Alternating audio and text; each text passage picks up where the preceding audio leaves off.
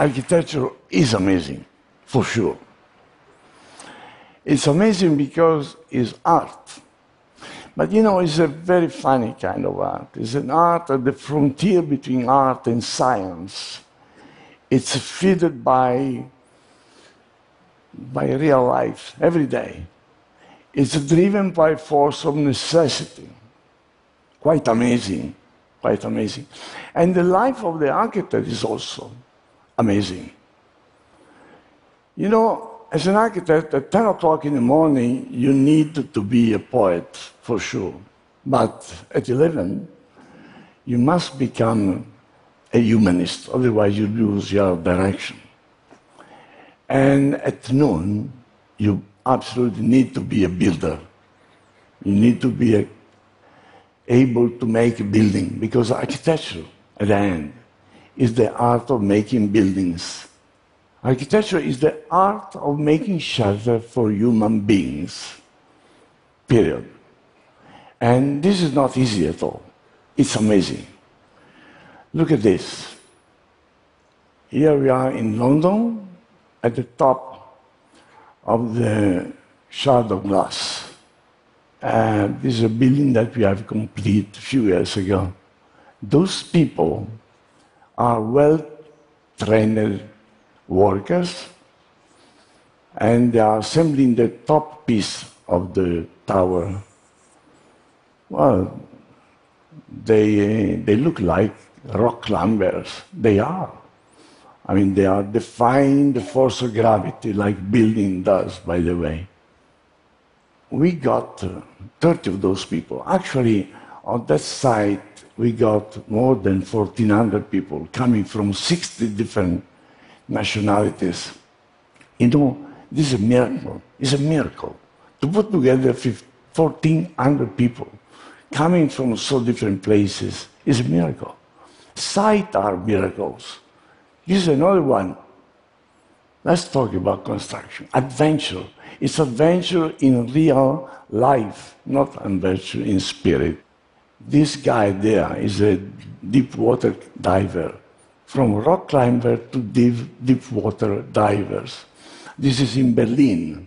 After the fall of the wall in 89, we built this building connecting East Berlin to West Berlin in Potsdamer Platz. We got on that project almost 5,000 people. Almost 5,000 people. And this is another site in Japan, building the Kansai airport again, all the rock climber, Japanese one, you know, making building together is the best way to create a sense of cooperation, the sense of pride. Pride is essential. But, you know, construction, of course, is one of the reasons why architecture is amazing. But there is another one that is maybe even more amazing. Because architecture is the art of making shelter for communities, not just for individuals, communities and society at large. And society is never the same. The world keeps changing. And changes are difficult to swallow by people. And architecture is a mirror of those changes. Architecture is the built expression of those changes. So this is why it is so difficult, because those changes create adventure. It creates adventure, and architecture is adventure. This is the Centre Georges Pompidou in Paris, long time ago. That was back in time, 77. This was a spaceship landing in the middle of Paris, together with my friend in adventure, Richard Rogers. We were at that time young bad boys, young bad boys. It was really only a few years after May 68. So it was rebellion, pure rebellion. The idea was to make the proof that cultural building should not be intimidating. They should create a sense of curiosity. This is the way to create a cultural place. Curiosity is the beginning of a cultural attitude. And uh, there's a piazza there. You can see that piazza. And the piazza is the beginning of a urban life. A piazza is the place where people meet and they mix experience and they mix ages. And, uh, you know, in some way, you create uh, the, the essence of the city. And since then, we made in the office so many other places for people. Here we are in Rome, is a concert hall, another place for people. This building inside is actually designed by the sound, you can see. It's flirting with sound. And this is the Kansai airport in Japan.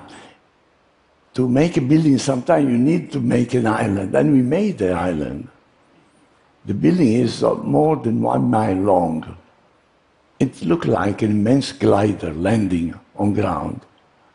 And this is in San Francisco, another place for people. This building is the California Academy of Science. And uh, we planted on that roof thousand, thousand plants that they use the humidity of the air instead of pumping water from the water table. And the roof is a living roof, actually. And this building was made platinum LEED. The LEED is the system to measure, of course, the sustainability of building. So this was also a place for people that will stay a long time. And this is actually New York. This is the new Whitney at the Mid Market uh, district in New York. Well, another flying vessel, another place for people. Here we are in Athens. The Niarchos Foundation is a library, it's an opera house, a concert hall, a park, a big park. This building is also a platinum LEED building. This building actually captured the sun energy by that roof. But, you know, making building place for people is good. Making libraries, making concert hall, making universities, making museum is good because you create place open, accessible. You create building for a better world, for sure. But there is something else that make architecture amazing, even more. And this is the fact that architecture doesn't just answer to need and necessity, but also to desires. Yes, desires, dreams, aspirations. This is what architecture does. Even the most modest art on earth is not just a roof, it's more than a roof. It's telling a story. It's telling a story about the identity of people living in that art, individual. Architecture is the art of telling stories, like this one in London the Shard of Glass. Well, this building is the tallest building in the Western Europe. It goes up more than 300 meters in the air to breathe fresh air. The facets of this building are inclined and they reflect the sky of London that is never the same. After rain, everything becomes bluish. Uh, in the sunny evening, everything is red. It's something that is difficult to explain. It's what we call the soul of a building. On this picture on the left, you have the Menil collection in Houston, long time ago. It's a museum. On the right is the Harvard Art Museum. Both of those two buildings flirt with light. Light is probably one of the most essential material in architecture. And this is in Amsterdam. This building is flirting with water. And this is my office on the sea. Well, this is flirting with work. Actually, we enjoy working there. And uh, that cable car is the little cable car that goes up to there. That's the New York Times in New York. Well, this is playing with uh, transparency. Again, the sense of light, the sense of transparency. On the left here, you have a magic lantern in Japan, in Ginza, in Tokyo. And in the center is a monastery in the forest. This little monastery is playing with the silence and the forest. And a museum, a science museum. This is about levitation. And this is in the center of Paris, in the belly of the whale. This is the Pathé Foundation in Paris. Well, all those buildings have something in common. Is that something is a searching for desire, for dreams. And that's me. well, it's me on my sailing boat and flirting with breeze. Well, there's not a very good reason to show you this picture. I'm trying, I'm trying. You know, well, one is clear. I love sailing for sure. I actually also love designing sailing boats. But I love sailing because sailing is associated with slowness and, um, and silence and the sense of suspension. And there is another thing that this picture says. It says that I'm Italian. well, and there is very little I can do about that. I'm Italian and I love beauty. I love beauty. Well, let's go sailing. I want to take you sailing here to this place in the middle of the Pacific Ocean it's, uh, this is the Jean-Marie Tjibaou Center. It's for the Kanaki ethnic group. It's in Noumea, New Caledonia. This place is for art, art and nature.